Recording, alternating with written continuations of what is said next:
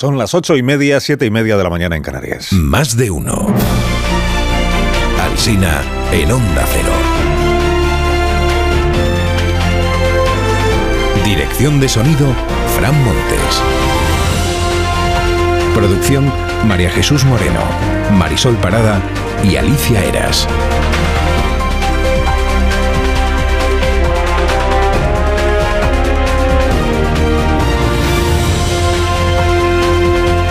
Es viernes, el viernes es la mejor cosa que se puede... Bueno, para quien trabaja mañana pues no, pero... Pero desde las 6 de la mañana y hasta las 12 y 20 aquí estamos, celebrando que es viernes. A cinco días estamos del 8 de marzo, miércoles de la próxima semana. 8 de marzo es el Día de la Mujer y a, 8, a cinco días del 8 de marzo han actualizado en el Consejo del Poder Judicial los datos sobre las rebajas de penas a agresores sexuales por la ley del solo sí es sí. Está el dato ya por encima de los 700 casos. El dato definitivo con la tendencia que llevamos va a estar más cerca de los 1000, como decían algunas fuentes hace ya un par de semanas, más cerca de los 1000 que de los ninguno que dijo la ministra Montero que, que habría ninguno. Y la ley sigue sin estar modificada y no consta que haya una negociación entre el PSOE y Podemos, al menos en público no se dice nada, y no se sabe entonces qué ocurrirá el día 7 cuando en el Congreso se debata la proposición de ley del Grupo Socialista. Ayer nos dijo aquí la vicepresidenta Nadia Calviño que por supuesto ella saldrá el día 8 de marzo a manifestarse, pero eh, luego descubrió que hay varias manifestaciones convocadas y que una de ellas es bastante crítica con el gobierno. Así que tiene que decidir a cuál va. cuál va. Hubo ayer foto, por cierto, en la puerta de este edificio de A3 Media, lo habrá visto usted, y si no, yo se lo cuento, entre Nadia Calviño, que estuvo en este programa, y Christine Lagarde, la presidenta del Banco Central, que estuvo con Susana Griso. Una foto además muy afectuosa. Después de la arremetida del gobierno en noviembre contra el BCE por su informe sobre el impuesto a la banca, parece que ahora estamos en la distensión ya digo, afectuosísima. Esta bonita imagen. Bueno, de la mano del gobierno otra vez en España hay que elegir bando. ¿Usted con quién va? ¿Con Ferrovial o con, o con España? ¿Con Ferrovial o contra Ferrovial? Este es el asunto. Sánchez ha reaccionado al traslado de sede como Puigdemont reaccionó con las empresas catalanas en 2017 cuando se iban de, Cataluña, o sea, acusando de falta de compromiso con la patria. Titula el diario El País. Ferrovial se adjudicó contratos por mil millones en la era Sánchez. Igual llamarlo era es un poco hiperbólico, ¿eh? en la etapa Sánchez, digamos. Pero bueno, el mensaje del titular está claro, ¿no? A la empresa le ha ido de cine con este gobierno. Se adjudicó contratos, significa que ganó los concursos correspondientes, supongo que significa eso, sin trato de favor. Añade el periódico que los dos últimos ejercicios Ferrovial no pagó impuesto de sociedades, es, eh, no pagó porque cosechó pérdidas en los ejercicios, que son dos ejercicios, la filial de Ferrovial en España. Digamos que hay un cierto tono de denuncia en el enfoque, aunque luego no menciona la crónica ninguna irregularidad o ilegalidad. En el mundo dice Carlos Segovia que Rafael del Pino no tiene intención alguna de trasladar su resistencia fiscal, su residencia fiscal, resistencia, su residencia fiscal, la suya, la personal, a ningún sitio. O sea que no es verdad que esté por eludir el pago del impuesto de grandes fortunas, ¿no? ABC lo que, lo que dice es que la empresa prevé trasladar a Países Bajos a directivos y consejeros para evitarse problemas con la agencia tributaria.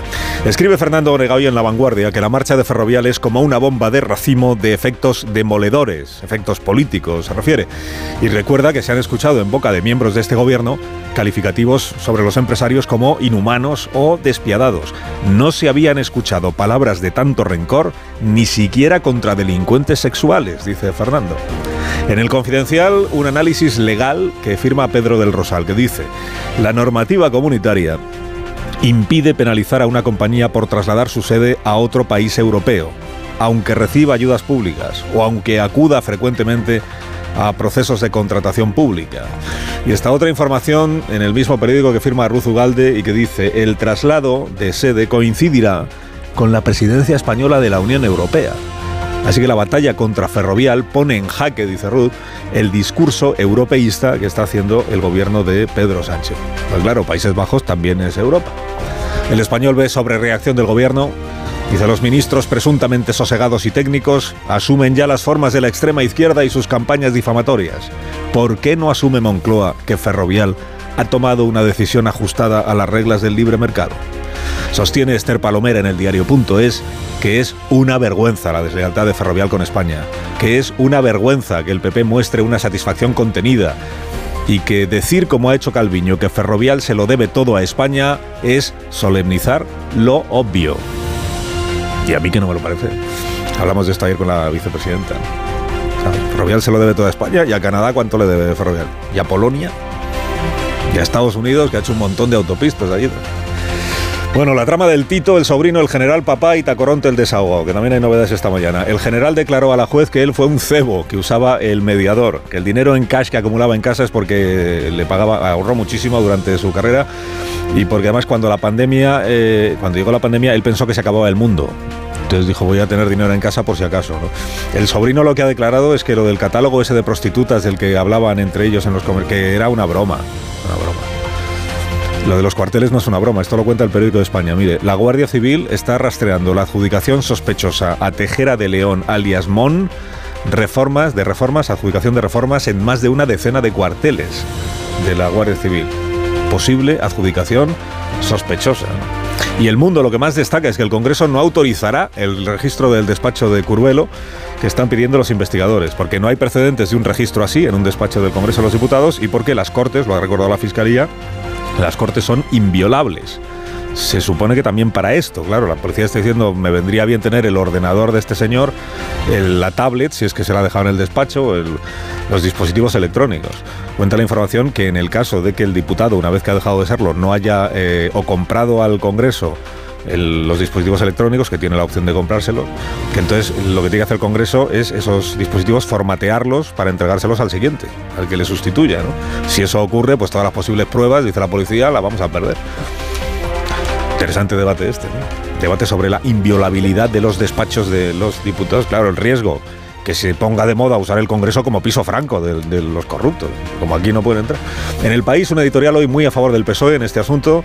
Dice, el partido ha reaccionado con firmeza y prontitud y ese es el camino. El país ve magnificación mediática respecto de esta trama y remata su editorial con un párrafo contra el PP, al que ya le exigió disculpas por 20 años de corrupción esta misma semana. La apertura de Nacional en el país hoy eh, dice que Ayuso deja fuera de las listas en los pueblos de Madrid a los que eran de Pablo Casado.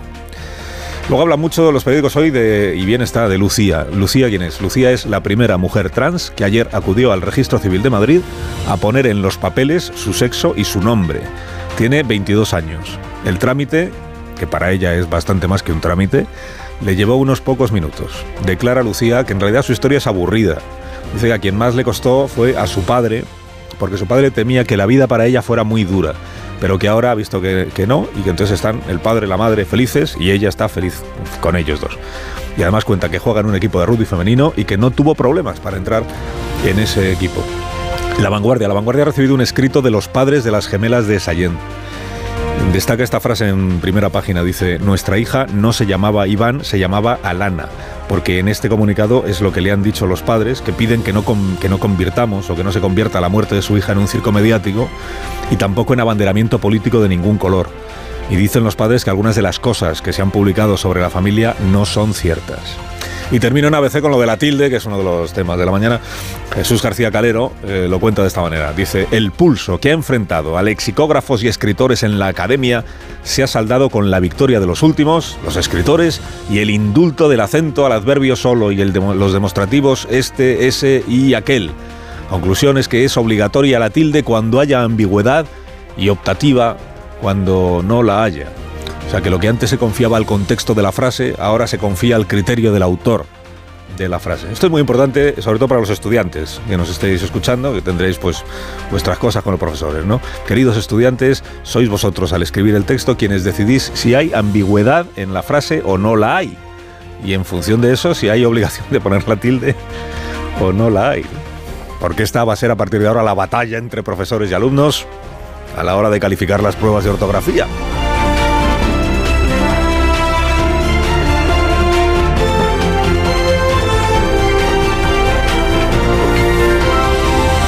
Carlos Alsina en Onda Cero, somos más de uno. Dormimax es el nuevo producto de Bio3 que está indicado para casos de insomnio. Escucha este consejo. ¿Problemas de sueño? ¿Te cuesta dormir? ¿Te despiertas a medianoche? Dormimax, la solución eficaz y segura para un sueño reparador. Dormimax, comprimido bicapa, capa 1 con melatonina y triptófano, efecto inmediato para conciliar el sueño y capa 2 con valeriana, melisa y amapola, acción prolongada para evitar despertares nocturnos. Dormimax contribuye a disminuir el tiempo necesario para conciliar el sueño. Dormimax, de Laboratorios Bio3. 50 años de experiencia en tu farmacia.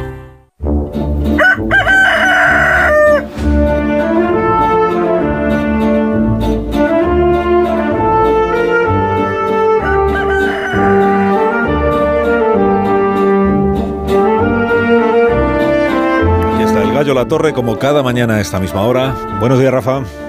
Buenos días, Carlos Alsina. Pedro Sánchez parecía ayer un enviado especial de la base a Copenhague. Esto de atribuir el cambio de sede ferrovial a un capricho personal de Rafael del Pino, que, que quiere ahorrarse unos eurillos de su fortuna personal, sería una chorrada si no fuera puro matonismo político. Sería una chorrada porque una compañía multinacional no funciona como el PSOE. Serán los accionistas quienes decidan en última instancia si les conviene un entorno normativo como Países Bajos, pero el gobierno ya ha renunciado a convencerles y ha decidido jugar la carta populista. Es matonismo político porque un presidente del gobierno no puede utilizar su cargo para declarar siquiera implícitamente a un empresario como enemigo del pueblo, con su nombre y sus dos apellidos. Esta es una costumbre que solía cultivar Podemos, pero que ha ido adquiriendo todo el gobierno, con Pedro Sánchez a la cabeza. Nos guste o no, Ferrovial tomará una decisión legítima en función de su interés corporativo. Igual que antes Grifols se fue de España, siendo igualmente emblemática, o Fiat se mudó de Italia siendo aún más emblemática.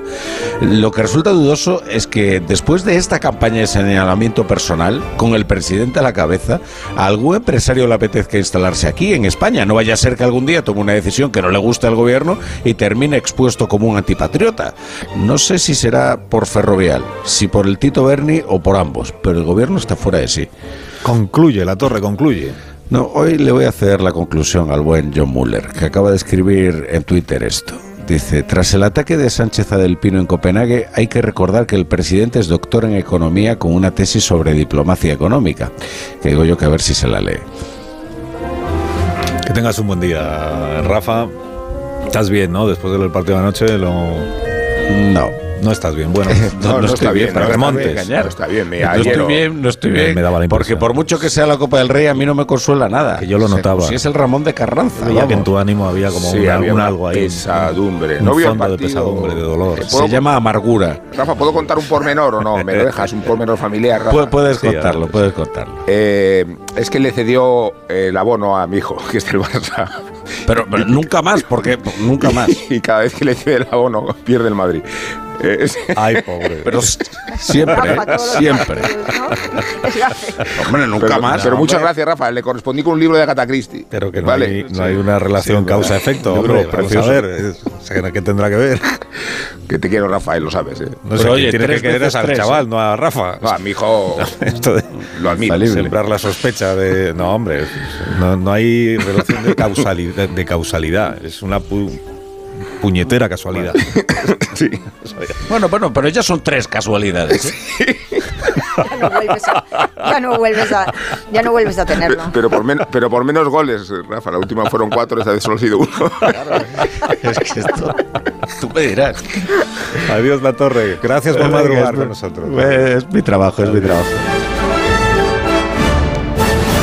Bueno, en tertulia esta mañana aquí en Más de Uno en Onda Cero está Edu Madina. Buenos días. Buenos Edu. días, Carlos. ¿Qué tal? Carmen Morodo. Buenos días, Muy Morodo. buenos días. Amón Rubén, eh, buenos días de nuevo. ¿Qué tal? Buenos días de nuevo. Bueno, sobre la tilde queréis decir algo, lo dejamos esto para la para la No, yo soy muy tildista, ¿eh? Yo Muy tildista. Muy tildista, soy muy partidario de, de reclamarme. Este debate me encanta, además. A mí los debates eh, filosóficos sobre una tilde me parecen mucho más interesantes de los que vamos a tratar después. Y como tildista, creo que la medida que se ha adoptado es mm, salomónica y dejar al arbitrio del autor el uso o no de la tilde es como decir que gozamos de una libertad que se sale de las normas. Eh, No es, no soy partidario, yo soy partidario de imponer la, la tilde, de imponerla para diferenciar precisamente la soledad de, del adverbio, ¿no? O sea que De castigar a quien no ponga la tilde. no, me castigar no, dureza, pero por ejemplo, con- de verdad yo creo que eh, si empezamos a descuidar el lenguaje, descuidamos todo lo demás. Y decía Karl Kraus, ¿no? esto parece una cita un poco ampulosa, no me la tengo preparada, que una coma en un mal sitio puede ser el origen de una guerra mundial. Cuidado con las tildes, eh, cuidado con las tildes. Cuidado con las tildes, un poco el resumen de la Sí. introducción. Cuidado con las tildes. Bueno, ¿eh, ¿Tildistas o no, no tildistas? Sí, claramente no. Yo- yo Bueno, diría- sí, dice. que- Sí, dice, sí. Dice sí, como si no hubiera debate posible. Dice, pues, por Bueno, de hecho, de hecho mantengo la tesis de que, de que esta ha sido una de las conversaciones más serias que ha mantenido estables este país en los últimos años. Y, y el debate ha sido de posiciones estables, muy verdún en ese sentido, ¿no? Fronte- trincheras quietas. No había tránsito de un bando a otro, todo el mundo lo tenía muy claro desde el Sí, principio. Y han ganado los buenos, finalmente la tilde. Yo preveo una, una España de tildes, que, que entrará masivamente la tilde. En los próximos- veremos mucha tilde, mucho tildismo, mucha, Sí.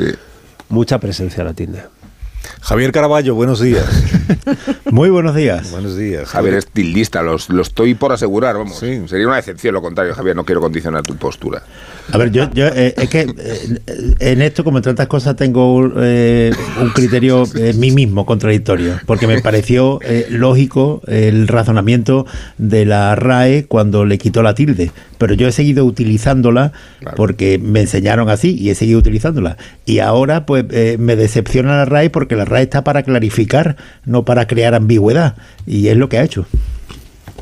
Bueno, en Morodo tienes Yo creo que criterio, hayas- criterio tan vehemente como el de esta Yo, persona. s- yo, en caso de duda siempre coloco la tilde por si acaso. Pero fíjate, a mí me parece que en esto de... Aquí se nota nuestra... eh, Nuestra situación generacional. Ah. sí, sí. Sí, verdad. yo Sí. que ibas a acabar ahí. Por sí, completo. por completo, porque Claro. nosotros somos Nacimos partidarios, nacimos con tilde, estamos estudiados y cuando me falta, yo por si acaso, ahora cuando nos ha dejado la Real Academia, digo, Me- yo la voy a colocar porque siempre voy a creer que, que da lugar a la, a la interpretación. Sin embargo, las eso, nuevas generaciones, en la medida de lo posible, se van a saltar la tilde. Todas las que puedan, además.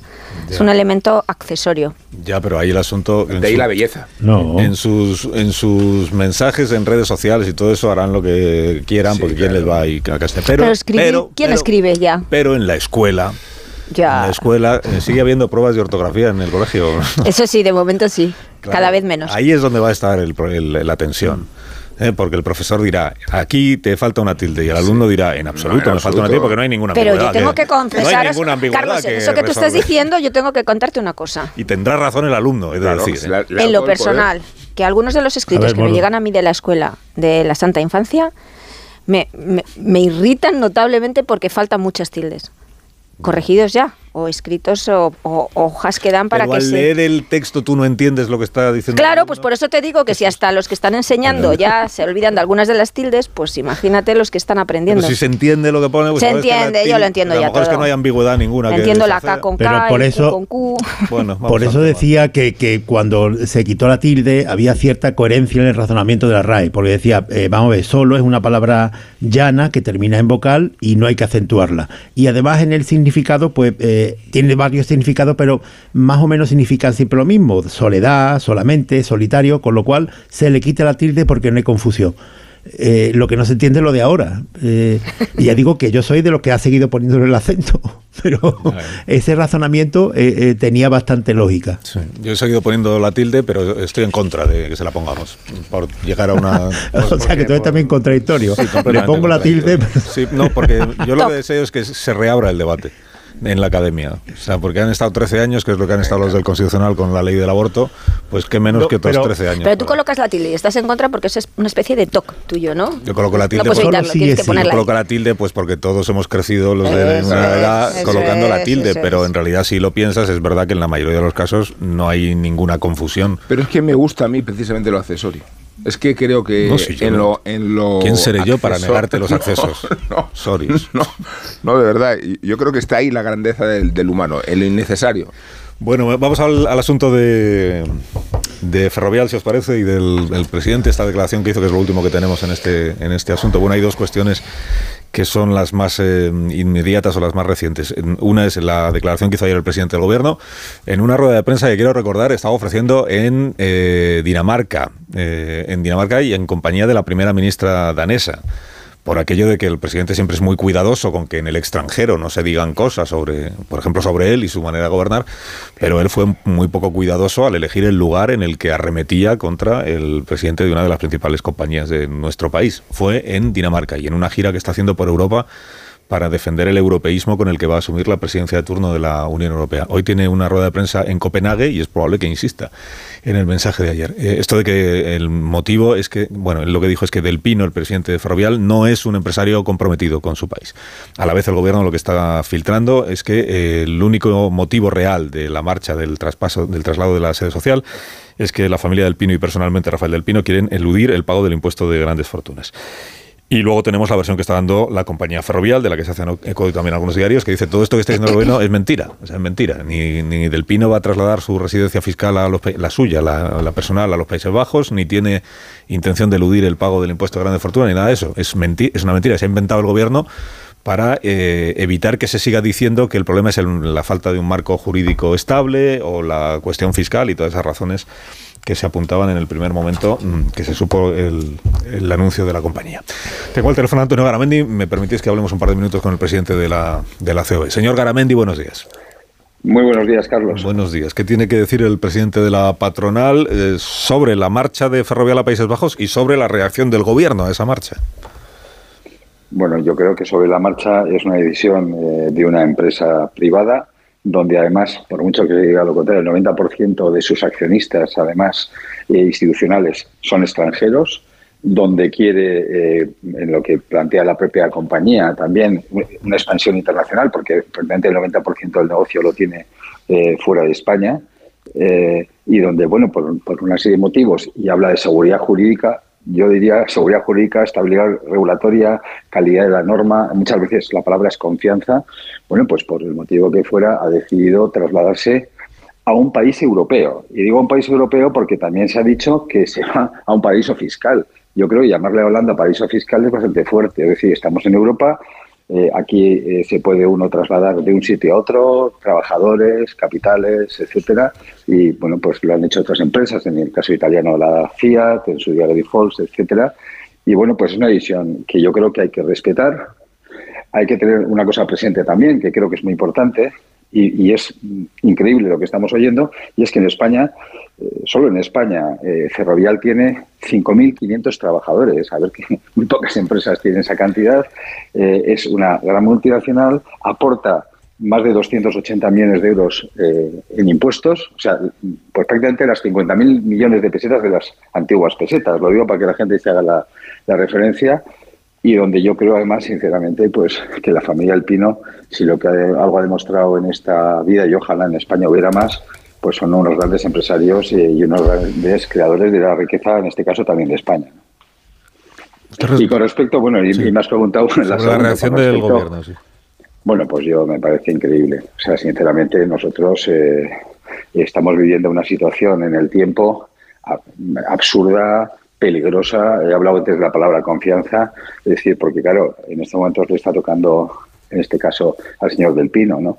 Pero bueno, pero empezamos primero con el retail, eh, cuando incluso un gran empresario eh, había eh, cedido, había donado 300 millones a la sanidad española, seguimos con la banca, luego seguimos con las eléctricas, luego le tocó a la distribución alimentaria, comentabas antes, pues incluso en un tema totalmente transparente eh, y privado, como puede ser eh, eh, mi retribución, pues exactamente igual. Y entonces, bueno, pues sinceramente yo creo que somos la solución, no somos el problema. Y esto lo que genera es desconfianza y lo que genera es un mensaje muy malo, no solo en España, sino también en nuestros inversores y a la gente que quiere confiar en nuestro país. Yo de verdad no entiendo que el gobierno esté en esta dinámica.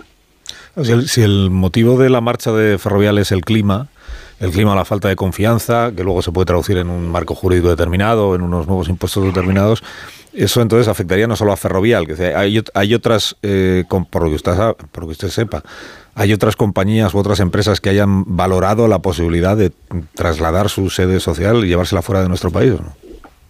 No, no, yo creo que hoy, eh, en estos momentos, eso no está encima de la mesa, por lo menos en lo que a mí me, me consta. Pero sí es cierto que estos mensajes eh, no favorecen en absoluto en la confianza de los inversores con respecto a, las empresas españolas y a nuestro propio país. Es decir, el 50% de la deuda española la, está pagando el BCE, pero el otro 50% son los inversores.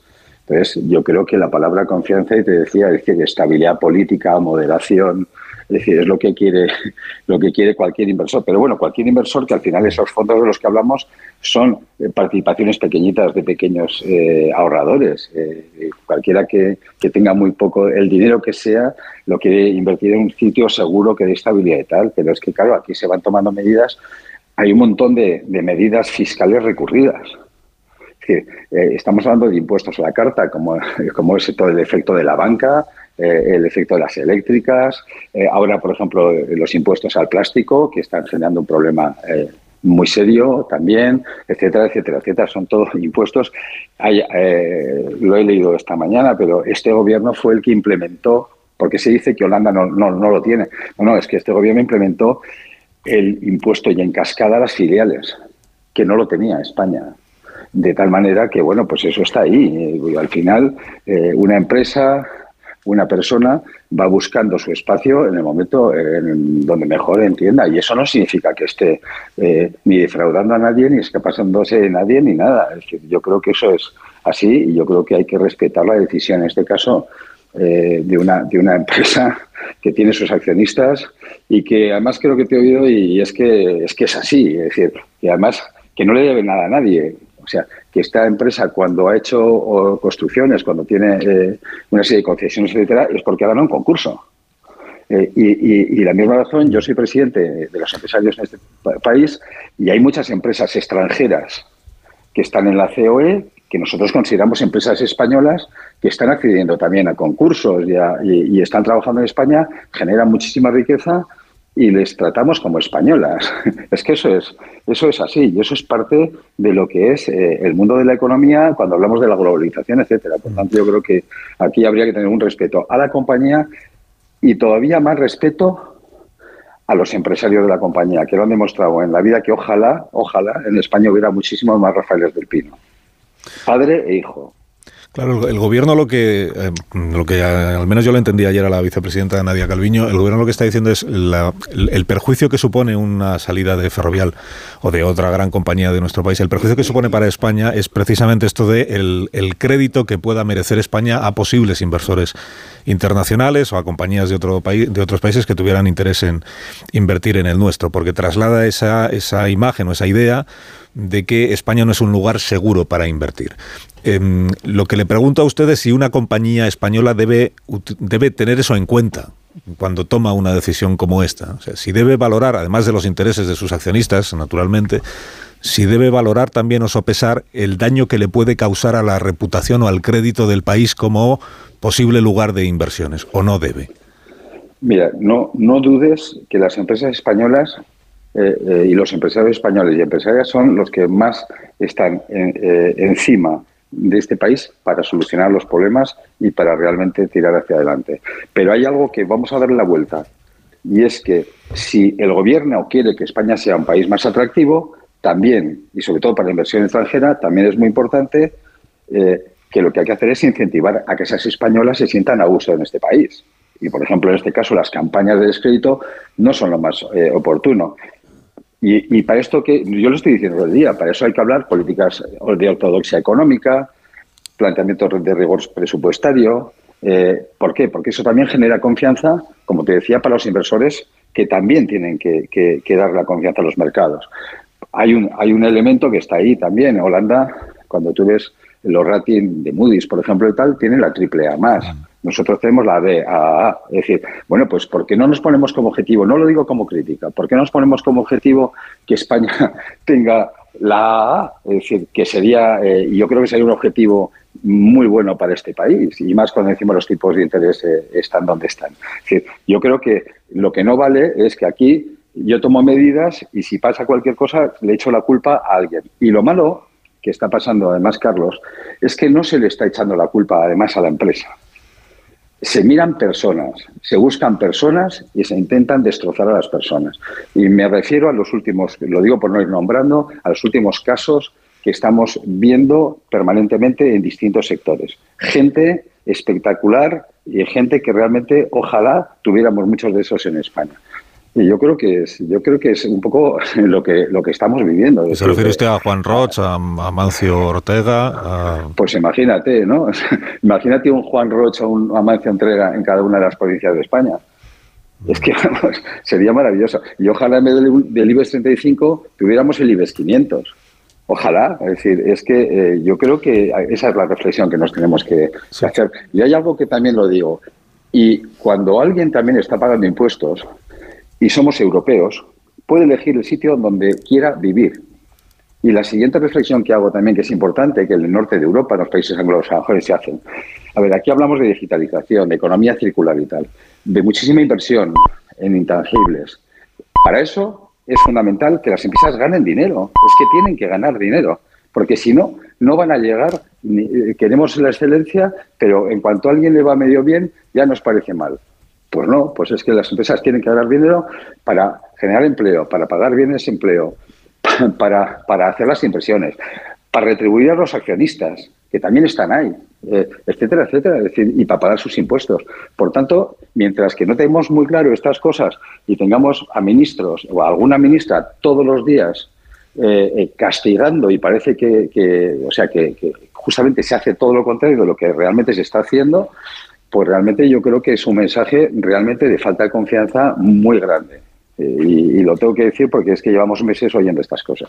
Menciona usted lo, del IBEX. Una de las razones que sí ha dado Ferrovial, estas sí aparecen en la comunicación que ha, que ha ofrecido, es eh, que para cotizar en la Bolsa de Nueva York, que es su objetivo último, necesita antes eh, tener su residencia en Ámsterdam para cotizar en la bolsa allí, porque cotizando en la bolsa de Madrid no se puede cotizar a la vez en la bolsa de Nueva York. Yo ayer le pregunté sobre este asunto a la vicepresidenta Calviño, me dijo que la CNMV estaba estudiando ese argumento. Hoy veo en el diario El País que la CNMV dice que no entiende lo que está diciendo eh, Ferrovial, que, que no es así. Mm, la vicepresidenta ayer no tenía un criterio definido sobre el asunto. Le pregunto si usted lo tiene. ¿Se, puede cotizar en el IBEX y a la vez cotizar en la bolsa de Nueva York o no se puede? Yo creo, yo creo eh, es un tema muy técnico y luego ahí no puedo, no puedo contestar y entiendo que la empresa lo ha tenido que mirar bien.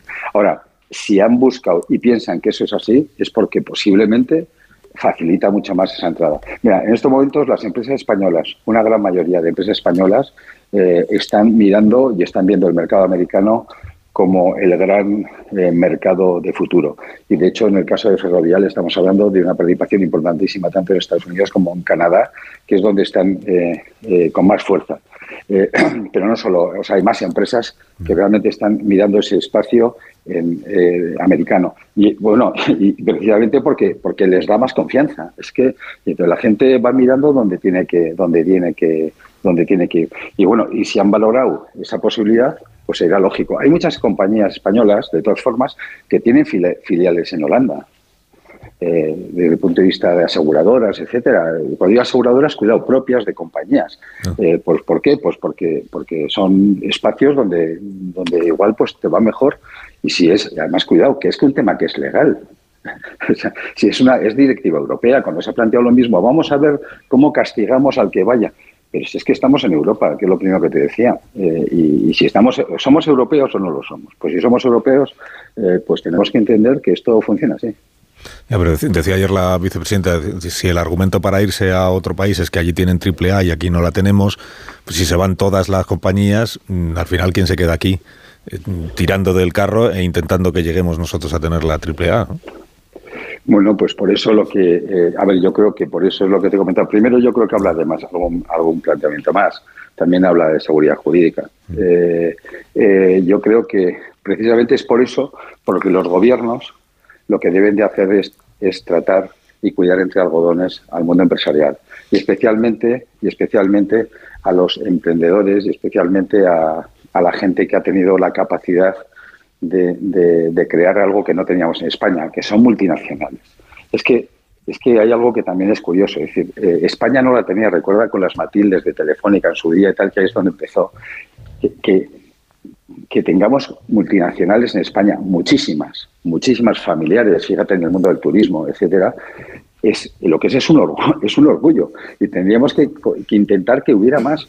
Y el problema es que cada vez que alguien supera esa barrera y se convierte en multinacional, parece que ya se ha convertido en, un ogro. Eh, y yo creo que es absolutamente todo lo contrario, porque te decía, te decía antes, eh, es que Ferrovial genera directos 5.500 empleos en España.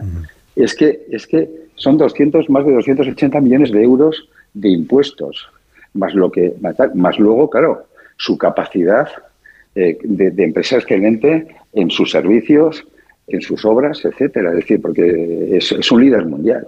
Por tanto, no sé, eh, la compañía energética de la que se ha estado hablando y de la que se han mencionado a su presidente, a Ignacio Sánchez Galán, es la número uno en Europa. Es la número cuatro del mundo. Eh, bueno, y estamos hablando de su sueldo, de es, que, yo no, es que no entiendo, es que estamos compitiendo en el mundo. Ahora, si queremos ser pequeñitos, pues vayamos también a una provincia, nos quedemos en la provincia.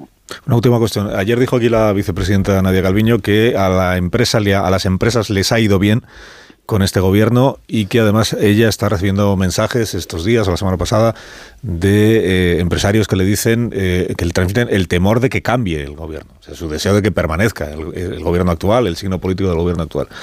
Eh, a usted primero, ¿usted cree que a la empresa, a las empresas españolas les ha ido bien con este gobierno y tiene constancia de que haya pues ejecutivos de principales compañías que estén deseando que permanezca el gobierno actual y que no haya cambio? La verdad es que, Carlos, eres, un malvado. ¿Yo por qué? por la última pregunta. Bueno, yo creo que yo no me puedo meter en la parte política, yo no sé, porque afortunadamente yo me dedico a escuchas, no, no sé las llamadas que pueda tener la, la vicepresidenta. Yo lo único que quiero es un gobierno que genere seguridad jurídica, que genere estabilidad regulatoria, que, que genere calidad de la norma, que genere confianza eso es lo que eh, queremos los empresarios. no puedo entrar en, los aspectos. Y bueno, claro, el problema es que estamos en una campaña que va a durar un año, ¿no? Es decir, eh, y nosotros lo que queremos es eso. Y lo que vamos a seguir pidiendo siempre es eso. Eh, y bueno, y hoy por hoy, pues la verdad es que estamos viviendo una situación que no puede ser, insisto, de descrédito a la gente que justamente genera esa riqueza, esa creación de empleo, ese pago de impuestos, etcétera. Ayer mismo hemos visto una cosa curiosísima. Eh, eh, va en otro orden, ¿no? Cuando se nos ha hecho la propuesta de los sindicatos, la coletilla final postdata dice, oye, y si no digan lo que yo, y si no dicen lo que yo quiero, vamos a pedir al gobierno que le suba el 15% de los impuestos. Dices, bueno, pues vale, pues fenomenal, pero si seguimos así, pues volvemos a generar un efecto de inseguridad jurídica con los esos impuestos a la carta, etcétera, etcétera. Fíjate, calidad de la norma, pues cuando estamos viendo normas, leyes que se hacen, donde al final, pues incluso, pues la culpa se le echa a los jueces, porque dicen que no, que, no, que no es que están atendiendo bien lo que se dice. Es, que yo creo que, yo lo que pediría es un poco volver a la tranquilidad, eh, volver a la mesura, volver a la moderación y en este país lo que necesitamos dentro de esa alternancia política que pueda estar, desde luego eh, esos parámetros perdona, pero clásicos que hemos tenido que realmente eran los que nos generaban realmente confianza y estabilidad al país. Los mejores 45 años. Gracias eh, por eh, hablar con nosotros esta mañana. Antonio Garamendi, el presidente de la Patronal Ciudad. Y que tenga buen día. Muchísimas gracias, Carlos. Gracias, muchas gracias. Siete minutos, ocho y siete minutos en Canarias. Tengo que hacer una pausa, eh, ya lo entendéis. Y a la vuelta empiezo a escuchar a mis contertulios sobre el asunto del día y otros que también tengo. Que tengo otros, otras cuestiones. Hay novedades del, Tito Berni, en fin, este caso de corrupción. Y tenemos la actualización de los datos de rebajas de penas por la ley del solo sí sí, que estamos ya por encima de 700 casos en vísperas de la semana que viene, que es el 8 de marzo, Día de la Mujer, y debate parlamentario sobre la propuesta socialista. O sea que tenemos. Ahora continuamos. Más de uno en Onda Cero. Carlos Alsina. Más de uno en Onda Cero.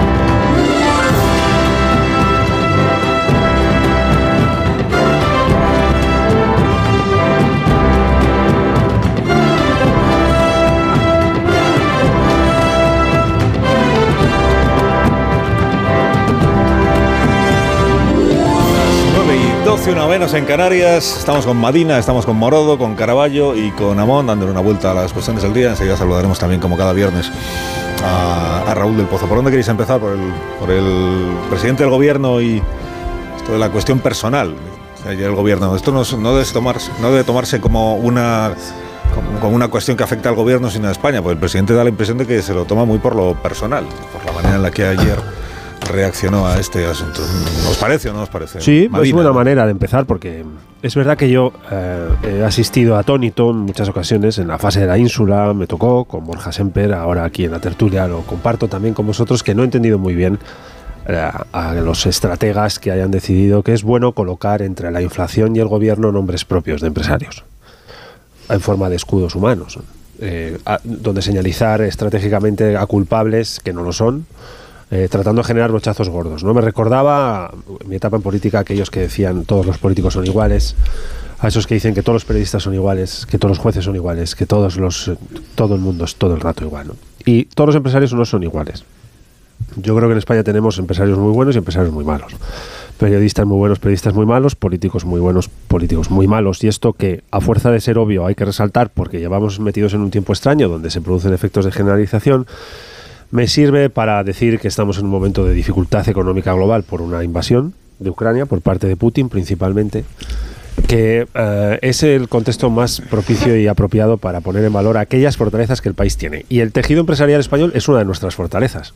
Igual que el esfuerzo de las trabajadoras y los trabajadores lo es, de un país que sin lo uno y lo otro, trabajadoras y trabajadores y empresarias y empresarios, en estos 45 años no habría hecho el recorrido que ha hecho. ¿no? Escuchando al señor Garamendi me daba la sensación de que, de que estaba eh, describiendo un país que no existe porque España ha tenido 28.000 millones, casi tres puntos de PIB de inversión exterior en 2021 y más de 30.000 millones de inversión exterior, es decir, de confianza de actores terceros en este país en el año 2022. Suman en total 5 puntos de inversión exterior de nuestro Producto Interior Bruto, una cifra sustancialmente superior a la que reciben Países Bajos. De tal manera que no es verdad que en España exista una sensación de apocalipsis empresarial. Si así fuera, no se habría ido solo el señor del Pino con Ferrovial, se habrían ido todas.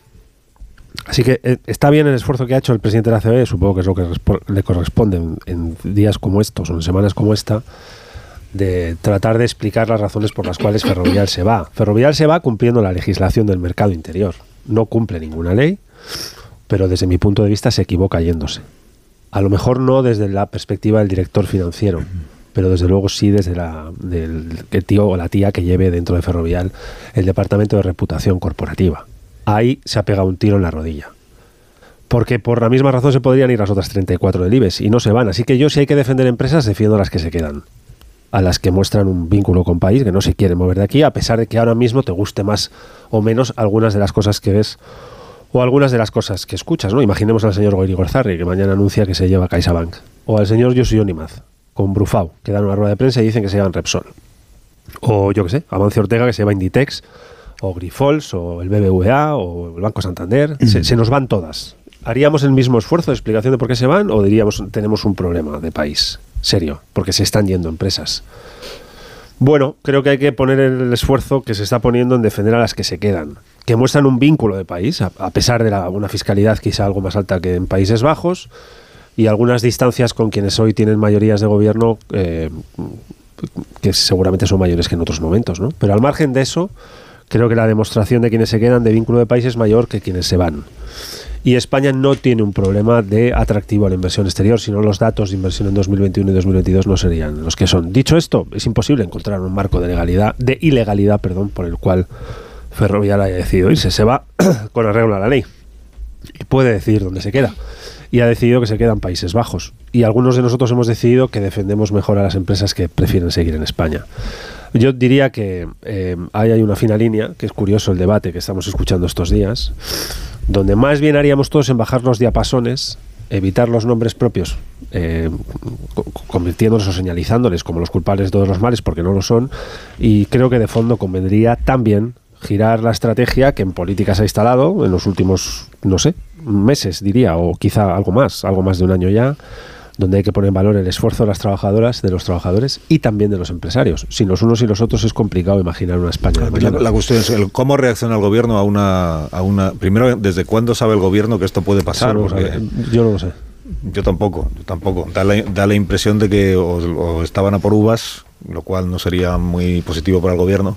Eso es verdad. O no estando a por uvas no han sido capaces de reencauzar Arreglarlo. la situación, lo cual tampoco. ¿no? Este es una vez que se, que se hace el anuncio, que es una decisión que aún no está tomada porque es una propuesta que se hace a la Junta de Accionistas, ¿cómo debe reaccionar un gobierno? Eh, Yo he dicho que hay dos maneras de reaccionar, porque así lo veo.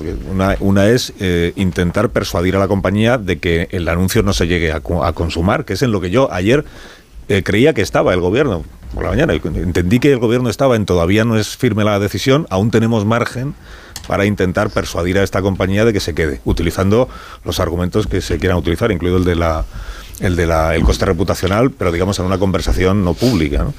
Eh, la otra manera de reaccionar es como está reaccionando el presidente, que es dar por perdida a Ferrovial y, y intentar poner a la opinión pública contra el presidente de Ferrovial. A mí me parece más inteligente la primera, y, Sí, sí, y más de que- gobierno la primera, porque la segunda, Y más de país. pues puedes ganar la batalla de la de opinión pública, pero al final te has quedado sin empresa. eso estoy de acuerdo. Los, eh, a mí me sorprendió Sí, a mí me sorprendió mucho ayer eh, cuando Nadia Calviño por- porque yo lo, lo primero que no me explicaba es que una eh, una situación así una decisión así de una empresa como Ferrovial se produjera sin que sin que el gobierno tuviera conocimiento previo y, y por la reacción que ha tenido el gobierno no me da la sensación de que eh, haya tenido mucho conocimiento eh, eh, vamos a lo mejor unas horas antes de, de la decisión que se iba a anunciar y, me consoló cuando, cuando Nadia Calviño te dijo que, que, bueno, que todavía, vamos, no lo dijo así, pero lo di a entender, que todavía había posibilidades de negociar con Ferrovial, preguntarle cuáles eran los motivos por los que se iban, intentar solucionarlo. Pero claro, eh, la reacción de después de- de- del presidente Sánchez, pues, en fin, a, a la ministra desde luego la dejó por los suelos. No, no había, no parece que haya ahí mucha coordinación y tampoco que hubiera un conocimiento previo en el gobierno. Con lo cual ya no, no- nos lleva un poco al plano general de todo esto. Hay un marco de, de la economía de mercado, eh, en fin, que lo explica todo. La- eh, el dinero, como siempre se ha dicho, no tiene patria y, y- van a donde eh, sea más beneficioso para ellos. Hay una, una lógica absurda en, en los países que cuando viene una empresa aquí es porque España eh, funciona muy bien y cuando se va una empresa de aquí es porque la empresa es muy mala. No, no, no. Las empresas van donde eh, tienen eh, más rentabilidad. Esto es evidente. Pero en el caso concreto de Ferrovial, yo creo que es una mala decisión de Ferrovial que la empeora el gobierno. En, en otras circunstancias se hubiera ido Ferrovial, pues no lo sé, pero desde luego este gobierno lo que no está haciendo en ningún momento es intentar facilitar que las grandes empresas, los empresarios en general, estén cómodos en España porque el mensaje que transmite todos los días es que aquí lo que existe es un capitalismo de insaciable, el capitalismo egoísta y codicioso. Y si eso además lo eh, incrementa con el mensaje y las medidas que se toman de que lo- esos capitalistas egoístas eh, y codiciosos no quieren pagar impuestos, no quieren arrimar el hombro, pues a la menor tú estás justificando, estás propiciando que esas empresas a lo que tanto dices odiar, pues se vayan de España. Bueno, yo es que creo que la reacción, tú nos pregu- preguntas por la reacción del gobierno. La reacción no es la de un presidente del gobierno, la reacción es la del líder de un partido socialista que tiene unas elecciones autonómicas y municipales y elecciones generales y que lleva unas semanas complicadas desde el punto de vista político, donde se han juntado una serie de elementos y de, bueno, la ley del sí es sí, de tropezones que no permiten eh, levantar cabeza al Partido Socialista. Eh, si fuese la reacción del presidente del Gobierno, yo entiendo, aplicando el más mínimo sentido común, que Pedro Sánchez y todos sus ministros, al menos los del ala socialista, lo que habrían hecho es intentar bajar la tensión, llamar al- a la prudencia, eh, incluso plantear abrir una negociación privada y discreta con esta empresa para buscar una solución y que eso incluso hubiese sido el mensaje que tendrían que dar en público. Nosotros vamos a hablar, es solo un anuncio y vamos a intentar arreglarlo. Eh, al final es una utilización, vuelven a acentuar lo que es ese discurso anti-IBEX que utilizan desde el punto de vista político y que incluso coloca un poco al Partido Socialista que a mí me parece que eso es peligroso para el país, porque el Partido Socialista no es Podemos, con un, perfil, con un cierto perfil antisistema de nosotros estamos trabajando para la clase media, para la clase trabajadora, y nos da igual todo lo que haya por medio. Ayer la entrevista que tú hiciste aquí a la vicepresidenta, ella señalaba cuáles serán los problemas y los riesgos de esta decisión. Si actúas como presidente del gobierno y te importa más eso que tus intereses electorales, que lo que va a pasar en mayo y en diciembre, entiendo que no puedes ir. Además, ha sido el presidente del gobierno el primero que ha señalado personalmente a Del Pino. Yo no he visto en los otros ministros, a ninguno de ellos, que señalase personalmente y fuera de España a, Del Pino. Eh, bueno, pues parece ser que a, a Pedro Sánchez le importa poco las consecuencias que esto tiene desde el punto de vista del patriotismo que decía aquí ayer la vicepresidenta, de la imagen de España y de la inversión. Luego, si me permitís, yo creo que en la decisión de Ferrovial es fácil, ¿no? O blanco o negro. Y hay muchos grises. Em, mm es fácil posicionarse diciendo que no son patriotas porque se marchan fuera, pero yo creo que también hay que, analizar los elementos del problema de inseguridad jurídica, el problema de sobreendeudamiento público, el sobrecoste de la financiación y hasta qué punto eh, la, mala calificación crediticia de España perjudica también a nuestras empresas. Evidentemente, todos estos elementos, eh, una empresa lo que busca es que sus inversores, eh, sus accionistas, pues mantengan la confianza en ella y que puedan, y una empresa además como esta necesita inversión y confianza a futuro. Pero bueno, que son dos debates distintos, el debate político y el debate de las decisiones y del marco en el que nos encontramos. Incluso a lo mejor también es necesaria una reflexión sobre eh, un marco europeo, si hay fallos en el sentido de que todas las empresas puedan competir de la misma manera y haya una igualdad de, condiciones. Pero lo que es evidente en cuanto a la reacción política del, del presidente del gobierno es que es la reacción del líder del Partido Socialista pensando en unas elecciones. yo creo que esa es la clave, perdona, La clave es que Sánchez reacciona con comportamientos siempre electoralistas. Y no digo que le vaya a funcionar y que sea responsable de un presidente del gobierno inducir un estado de duda sobre la clase empresarial a cuenta de este escarnio público que se hace con determinados nombres. Pero su eh, clave es esa, electoralismo. Eh, lo estamos observando en las medidas disciplinarias que adopta preventivamente en la crisis de la corrupción. Eh, la cabeza del diputado canario, del Tito Berni, es un ejemplo de electoralismo y el señalamiento de, del Pino es otro movimiento electoralista. Que vayan a funcionar yo empiezo a dudarlo mucho. Que Sánchez nos quiera convencer de que la forma de resolver el caso de la corrupción es demostrar que no hay corrupción, sino que él la combate mejor que nadie, es un salto mortal muy difícil de querernos a estas alturas del conocimiento que tenemos del personaje. Y que la forma de reaccionar al caso ferrovial consista en redundar en esta idea justiciera, tomando además la bandera de Podemos, que es donde quiere disputar también sus votos, digo, de una forma de justicia el señalamiento de la clase empresarial, eh, me parece, insisto, contraproducente. Luego, además, es que me genera bastante inseguridad el hecho de que, de que tengamos la sensación de que el gobierno no se ha enterado de lo que estaba pasando. Y si no se ha enterado de lo que estaba pasando, no es un problema, creo yo, de deslealtad de la empresa. Es un problema del marco de relaciones que el gobierno ha establecido con las empresas dentro de una política absolutamente, como tú comentabas, electoral. ¿Por qué? Impuesto a la banca, impuesto a las energéticas. Todas esas decisiones, si las hubiese hablado con estas, con los afectados y hubiese intentado plantearlo no como buenos y malos, vosotros sois los malos, sino vamos a negociar, a plantear una salida, a mí me consta a mí me consta que, por ejemplo, en el sector bancario ellos estaban dispuestos y ese mensaje se transmitió al gobierno. Vamos a buscar una, un acuerdo, salimos de manera conjunta y planteamos esto. No os cargo con un impuesto porque yo soy el bueno y vosotros los malos. Pero que criticar el populismo del gobierno, eh, a mi juicio, en esta polémica, no puede suponer que culpemos a Ferrovial. A mí me parece que la, la decisión de Ferrovial es criticable y es errónea. Eh, ¿Tiene que pagarle Ferrovial a España las obras públicas? Evidentemente no, porque en fin, eh, no, puede ser esta lógica del dinero del Estado, tú me lo tienes. No, no. Pero sí es verdad que Ferrovial es una empresa que nace en España, que está vinculada a España. A mí siempre me ha llamado la atención porque se llama Ferrovial. Y claro, es que nace en los años 50 para hacer vías de tren. Y, desde entonces hasta ahora, pues no tiene más que contratos públicos. Obviamente, ¿podría cuánto se va a ahorrar Ferrovial, que en bolsa vale, no sé, eh, tiene un valor de 18 mil millones? ¿Cuánto se va a ahorrar en impuestos?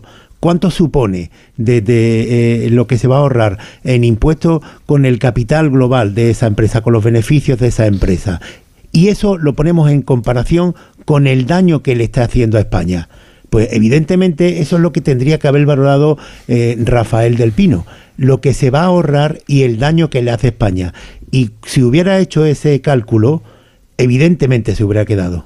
Yo, creo que Ferrovial, cuando toma esta decisión, nos habla de Ferrovial. No nos describe España.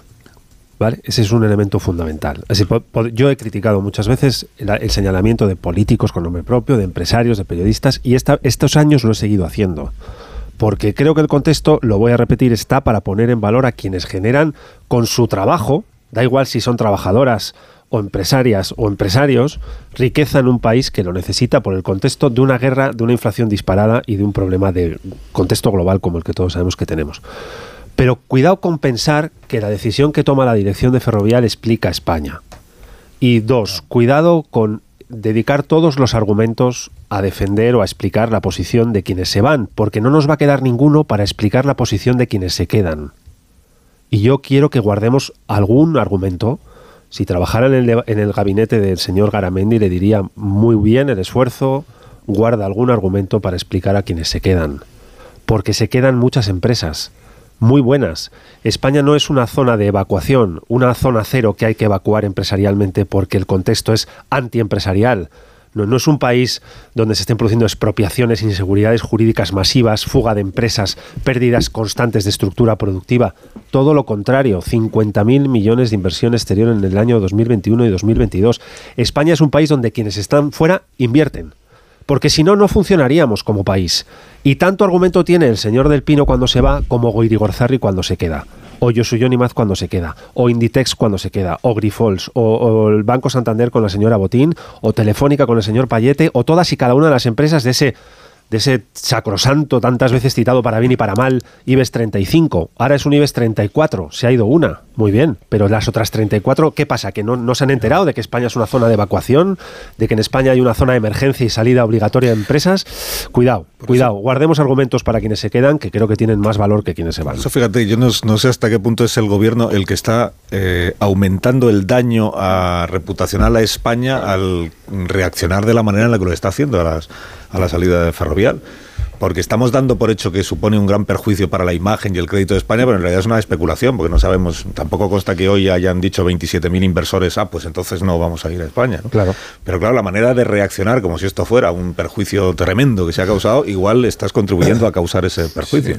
Si te lo hubieras tomado igual con mayor naturalidad, y pues es una decisión empresarial que el gobierno no tiene por qué Es- valorarla. Es, es verdad, es verdad que es, que es matizable, pero de la misma manera el enfoque que de la COE, por lo que hemos escuchado en tu entrevista con el señor Antonio Garamendi, también parece que la decisión de Ferrovial explica a España. Y no, no, no, explica la decisión de Ferrovial. No describe este país, porque parece que los otros 34 no se han enterado de lo que Rafael del Pino sí se ha enterado. No, no, y luego no es también este España es ejercicio, mucho más que este ejercicio, ejercicio de pedagogía comunitario que se nos quiere trasladar diciendo es que eh, esto es Europa también, cuando sabemos que el país elegido forma parte de las anomalías europeas. Luego, no es que se haya marchado a Austria. Eh, eh, O a. Portugal, sí. Ha elegido un país con extraordinarias ventajas y, y esas ventajas son una anomalía en la construcción del proyecto comunitario. Pero eso es lo que tiene que denunciar entonces el presidente Claro. cuando ejerza la presidencia de turno de la Unión Europea. Sí. Ahora, en junio. Bueno, recibió a Marrute hace Pero- poco en, en la Moncloa, creo recordar, y no mm, recuerdo yo que este tema surgiera, pero igual sí, igual sí. Pero entonces esto es lo que tiene que denunciar el presidente. Tiene que ir a Holanda, a los Países Bajos, tiene que ir a los Países Bajos Pero- a denunciar que aquello es poco menos que un paraíso fiscal, con Marrute a su lado. ¿qué Esto dice? sería Claro.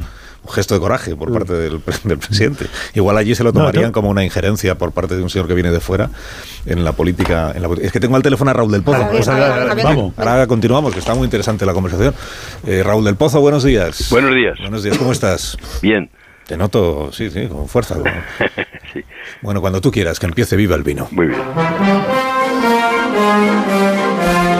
La policía intentó entrar en el templo de la soberanía popular porque lo habían manchado los que hacían negocios sucios en los pasillos antes de irse de trotadoras en pleno estado de sitio después de votar en el hemiciclo por el fin de la prostitución.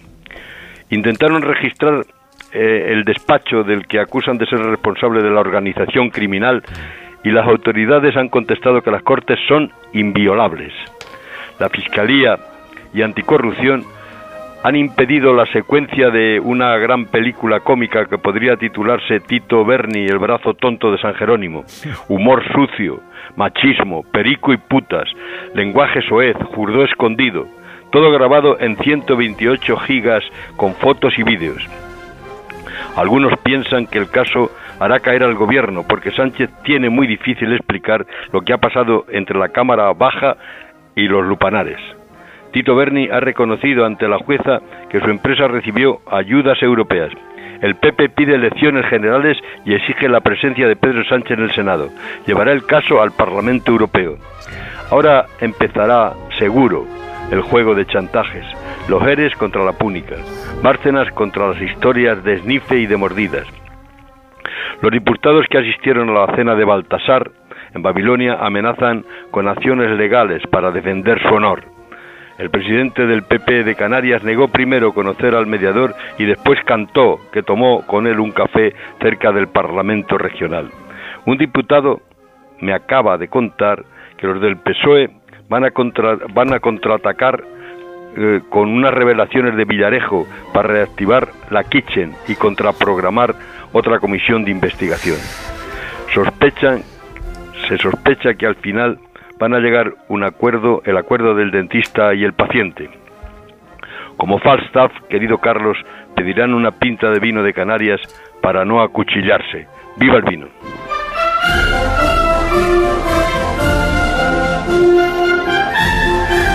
Tengas buen fin de semana, Raúl del Pozo, y que disfrutes. Y te esperamos aquí igual te deseo a ti, querido Carlos. Un abrazo, amigo. Adiós.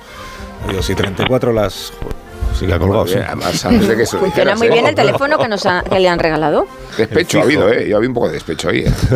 ¿Despecho? Ejercicio de autoridad. No, pues que tendría ganas de ir ¿no? a hacer otras cosas. Y ya está. Llevo un rato esperando, pues. Que hago una pausa y a la vuelta continuamos, si os parece, con, con este, bueno, con este y con los otros asuntos. Con del los día. calzoncillos y la Igual caspa. ¿Queréis decir algo de los calzoncillos? Sí. Eh, ah, de, de los calzoncillos del- de la trama esta del Tito Berni. Sí. Y el general Papá, y el Sobri, y el Curilla, y Sí, sí, Pedrones, sí, y estas cosas. Ahora volvemos.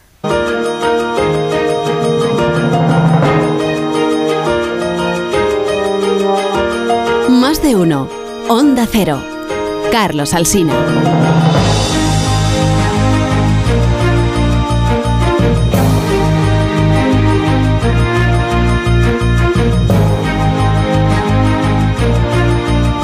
20, las 10 de la mañana, las 9 menos 20 en las Islas Canarias. Me dicen, ya veré, no, me dice alguien ya que Sánchez acabará yendo a Países Bajos y dirá todo esto allí. Pues, pues, pues hará bien, porque de eso se trata, de mantener la, la posición. Y si no, que se lleve a las vicepresidentas con él, que se encargan allí de cantarle las 40 a Mar, eh, a Mar Rute, ¿no? Se llama el de allí. Mar Rute.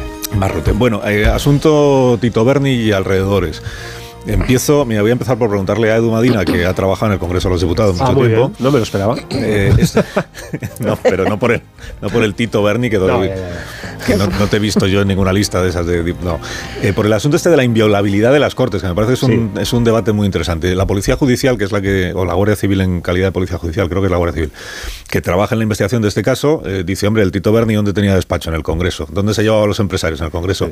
Bueno, entonces nos interesaría, como ocurre en estos casos, registrar el lugar de trabajo de la persona que creemos que dirige una trama corrupta. Y ese lugar es un despacho del Congreso de los Diputados. Pero, le dice la Fiscalía, eh, pues tenemos un problema porque el Congreso de los Diputados, las Cortes son inviolables. Es decir, la Fiscalía no puede ni pedir ni avalar una inspección, un registro de la Guardia Civil en un despacho del Congreso. Eh, he leído varias posibilidades esta mañana en, en algún periódico. Bueno, he leído en el mundo que el Congreso va a decir que no, que no puede producirse ese registro porque no ha lugar. En algún lugar, en algún otro periódico vi que había una posibilidad, que es que la, policía que trabaja en el Congreso, en la comisaría del Congreso de los Diputados, con el permiso correspondiente de la presidencia y de la mesa, se ocupe de hacer ese registro y coger la tablet y los papeles que hay en el despacho del señor eh, Fuentes Curvelo y entregárselos a la, a la Policía Judicial, a la Guardia Civil o a la Fiscalía. No, no sé si es eso posible o, no. Eh, Pues mira, ¿tú yo sabes? fui diputado. ¿Tú qué sabes? ¿Tú Fui- qué sabes? fui- ¿A ti qué más te da? ¿Qué más, qué más da? Fui diputado 13 años en el Congreso y, y nunca vi un caso similar a este. Nunca había nadie dentro del Grupo Socialista con un comportamiento como el señor Fuentes Curvelo, diputado del Grupo Socialista, y nunca vi eh, una situación de, de choque de, vamos a decir, de, pues no sé, no de legitimidades, pero sí de enfoques legales sobre si se puede o no se puede registrar un despacho de una persona por un potencial hipotético y supuesto caso de corrupción. Si tuviera que elegir, diría que uno, va a prevalecer la protección de la función parlamentaria, como siempre pasa, incluido el lugar y la sede, la localización de la función parlamentaria preeminente, que es el Congreso de los Diputados, Congreso y Senado, las Cortes Generales. Pero creo que hay un espacio para pensar que la policía destinada para la protección del edificio, que es Policía Nacional, que se encarga de la protección del Congreso y del Senado, eh, va a poder tener espacio para poder llevarlo a cabo. Porque está allí por algo. Y está allí para algo. Es verdad que no nos hemos visto en una de estas. No sé si hay precedente. A lo mejor hay un precedente de algún diputado en el año no sé qué y yo no me lo recuerdo. Desde luego en mi etapa no viví nada igual. Creo que no hay. Creo que no, creo hay que no lo hay. Creo que no lo hay. Pero si hay alguien que puede hacerlo, desde luego es la policía que está destinada en el propio edificio, que se encarga de proteger la función parlamentaria y de tener relación con las diputadas y los diputados, los senadores y las senadoras. ¿no? Pero sí, sí, este es un tema. Va a poner a prueba de nuevo a la mesa del Congreso y a su presidenta, Merichel Batet, que ya ha tenido alguna que otra muy complicada, como la del escaño de un diputado de Podemos también por Canarias, eh, Alberto Rodríguez se llamaba, Sí. Alberto Rodríguez, eh, donde se han puesto en contraste dos enfoques legales que no es, no es- no es evidente y no hay tanto precedente para po- poder agarrar. Si tuviera que elegir, la policía que está dentro. Mira, me, me chivan aquí que esto de que sea la propia policía del Congreso, que, que yo lo he leído, pero no en ningún periódico, que lo he tenido que leer en el propio informe de la Fiscalía, que es la que da alternativas Ah, mira, a, pues- la, a la situación. Sí, sí, es que yo ya no sé dónde leo las cosas, me vais a perdonar, Normal, pero, normal. pero bueno, bueno esto, esto va por un lado, que es lo del debate sobre si se puede producir o no ese registro, pero luego tenemos lo de toda esta semana, que es la manera en la que el Grupo Parlamentario Socialista, incluido el, el portavoz del Grupo Parlamentario, Socialista ha ido respondiendo a las noticias que se iban conociendo. Ahora estamos en que hay varios diputados del Grupo Socialista que ya, mm, porque han sido señalados o, o identificados como asistentes a esa famosa cena del Ramses, han publicado mensajes en los que dicen, cuidado que si alguien a nosotros nos implica en un medio de comunicación, un periodista o quien sea, nos implica en una trama corrupta, vamos a presentar acciones legales y en su derecho están, y yo creo que incluso en su obligación. Porque no es lo mismo, eh, porque hemos asistido a una cena con Curbelo, pero eso no significa que pertenezcamos a la red de, de tráfico de influencias o a la trama de Curbelo. Porque los diputados comemos y cenamos entre nosotros muy a menudo sin que eso signifique que estemos conspirando para una corrupción. Pero, a ver. eh, Pero que. Sí, mm, es que estas amenazas y esta, este, esta reacción yo la entiendo lo justo, porque evidentemente eso siempre, si tú publicas algo que es falso, pues tienes todo el derecho a emprender acciones legales.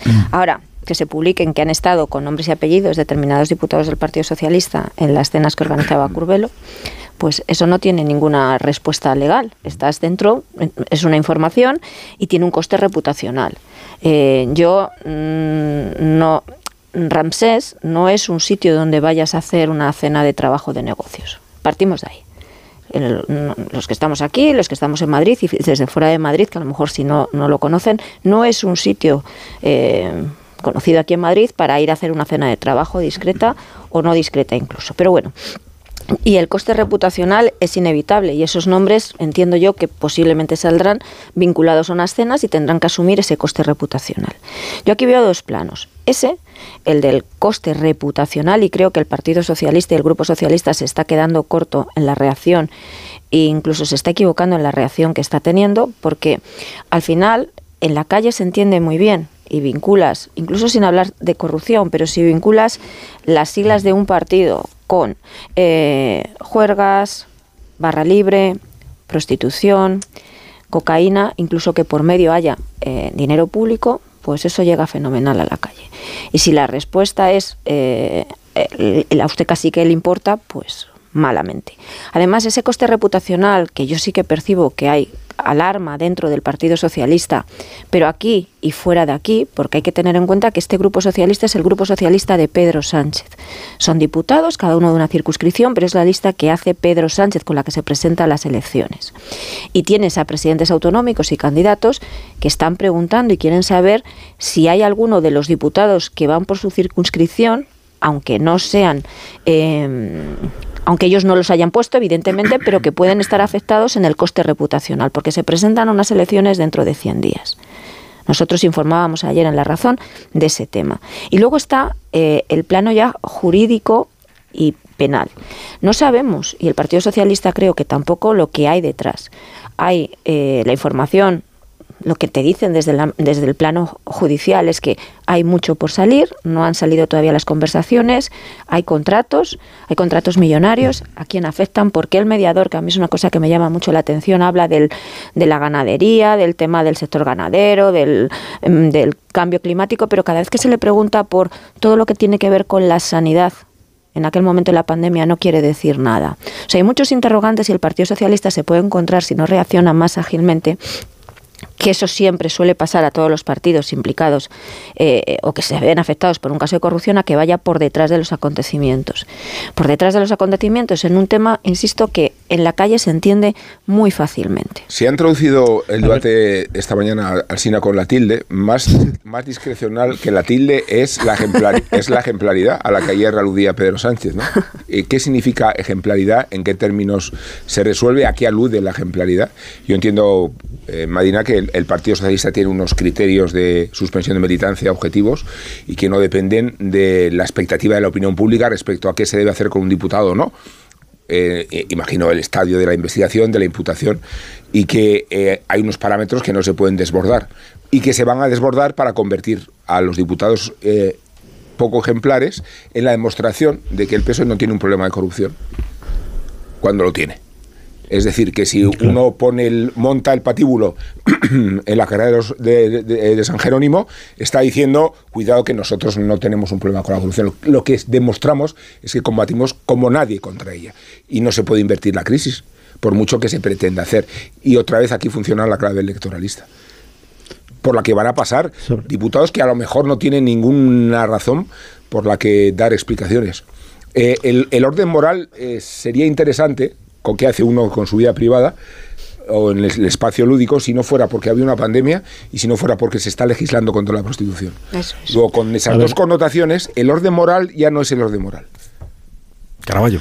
Eh, eh, dos cosas sobre lo que hablabais antes del, tratamiento. Es que a mí lo que más me choca no es la intervención de la policía, la entrada de la policía en el Congreso, que esto eh, evidentemente pues tiene una petición por parte del juez que la autorice la mesa eh, o no lo autorice.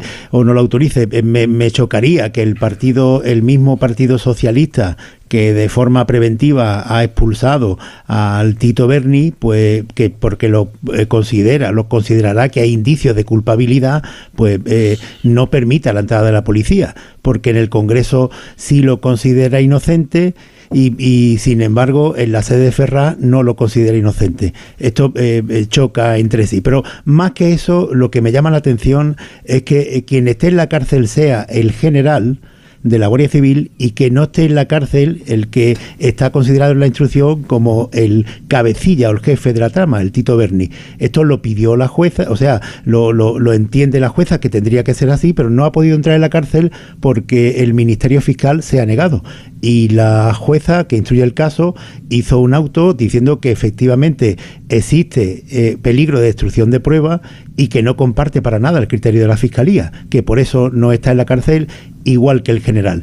En cuanto a la repercusión política, los tres últimos escándalos a los que se ha visto afectado, eh, con los que se ha visto afectado el Partido Socialista, le hacen mucho daño porque tienen una repercusión en la calle brutal. Lo de la ley del sí es sí esta eh, eh, posible nadería, que no lo es, de, hacer trenes que no caben por los túneles y este espectáculo de, de, eh, burdeles y cocaína que remonta a otros episodios de corrupción, esto tiene, en fin, en la calle corre como la pólvora.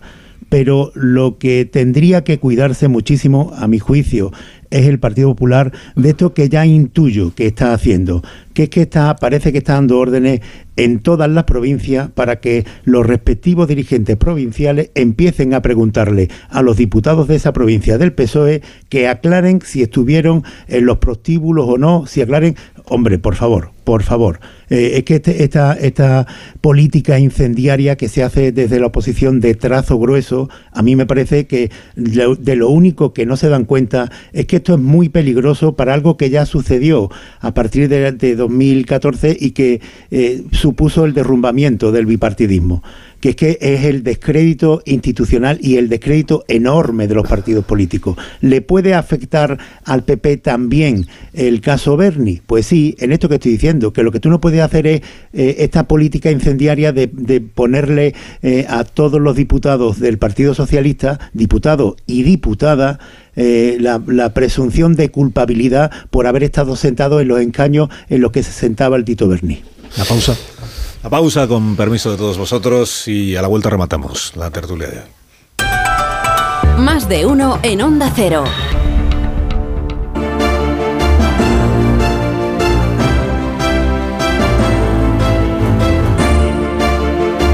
Dos minutos para las diez. Eh, si Amón quiere indultar a alguien, pues este es el momento. Pues en concreto a don Francisco Javier López Álvarez, natural de Portugalete, como sabe Madina, margen izquierda. Varón, muy varón, 63 años. Puede que no lo hayáis identificado todavía, pero igual si lo hacéis y menciono la manera en que más y mejor se le conoce, o sea, Pachi López. ¿Qué más dará? ¿Y qué más dará? Es así como se desenvuelve la estrategia mediática del portavoz socialista, aunque quizá no haya otra estrategia disuasoria que la chulería, la arrogancia y la suficiencia. La actitud contraindica la naturaleza de su cargo. Portavoz decía, aunque quizás sea más adecuado llamarlo vocero, como se dice en América Latina. Habla Pachi con altavoz analógico integrado y lo hace sin mesura, de tal manera que las comparecencias en lo que hemos observado se resienten de la torpeza, de la ignorancia y hasta de la chabacanería. ¿Está usted a favor de incrementar el gasto de defensa? Le preguntaron hace unas semanas en el Congreso. La verdad que me, me has pillado, porque no tengo ni idea de, ni, ni de si votamos en contra de esto. No, no, como dije eh, un día, no, no me lo sé todo, me lo Bueno, estudiaré. te tiene contestaré. razón Rafa La Torre cuando sospecha que a Capachi se le coloca en la primera línea del frente sin información ni recursos, una suerte de inmolación cuya resonancia encubre la polémica del día con la polémica que el propio Pachi López genera a cuenta de su verborrea. El problema es la desfiguración del personaje y la frustración que supone recordar que este portero de discoteca en que se ha convertido Pachi fue antaño Lendakari y presidente del Congreso de los Diputados. ¿Qué más dará?